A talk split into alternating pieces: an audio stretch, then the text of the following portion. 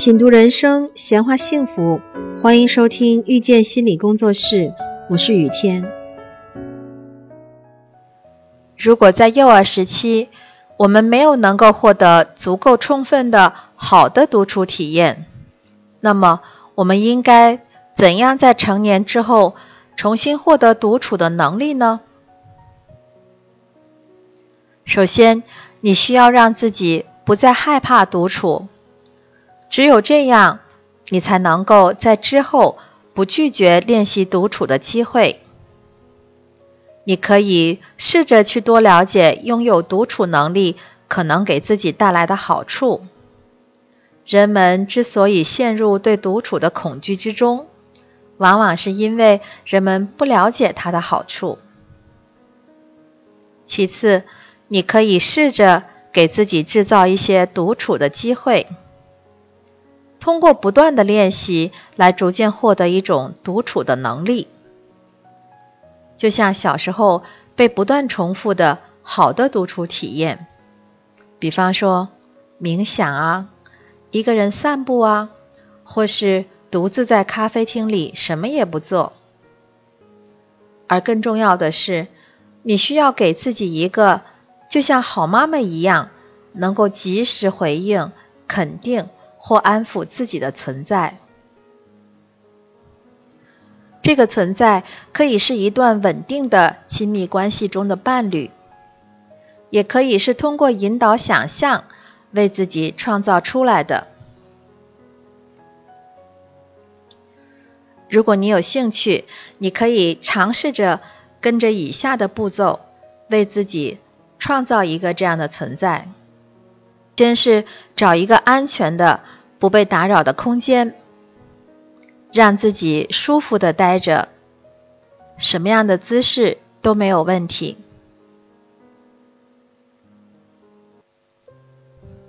轻轻的闭上眼睛，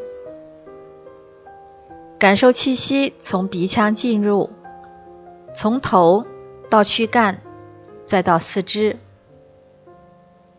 感受所经之处的紧张感，随着气体的呼出被带走。这个过程可以重复三四个来回。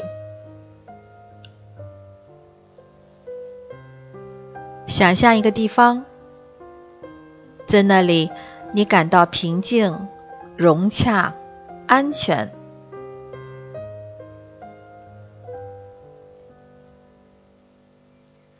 这可能是一个你曾经到过的地方，或者你做梦都想去的地方，又或者你只是在哪儿见过它。这个地方是什么颜色的？或者说都有哪些颜色？现在仔细听这个地方。都有哪些声音？也许这里很安静。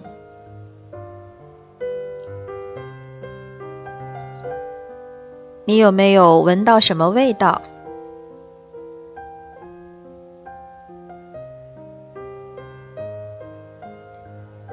你皮肤上有什么感觉？温度怎么样？周围有风吗？你有没有触碰到什么东西呢？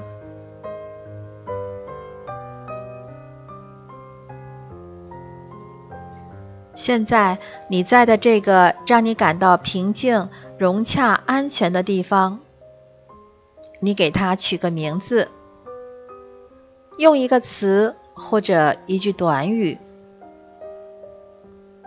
你可以在任何时候回到这里，这个让你感到平静、融洽、安全的地方。只要你想起这个词或者这个短语，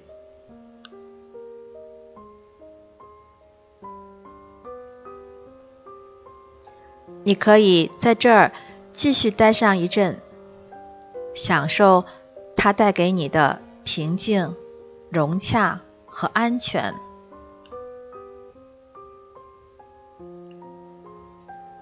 你可以在任何时候离开这里。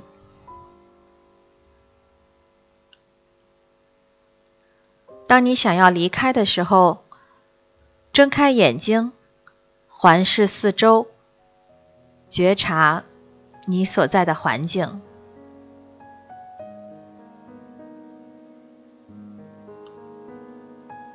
通过创造一个随时可以去到的安全的地方，你能够让自己在需要被安抚、慰藉、陪伴的时候。得到及时的回应和满足。最后，在必要的时候，你也要学会自我坚定的拒绝他人的要求，拒绝他人的打扰，或者是过度的参与你的生活。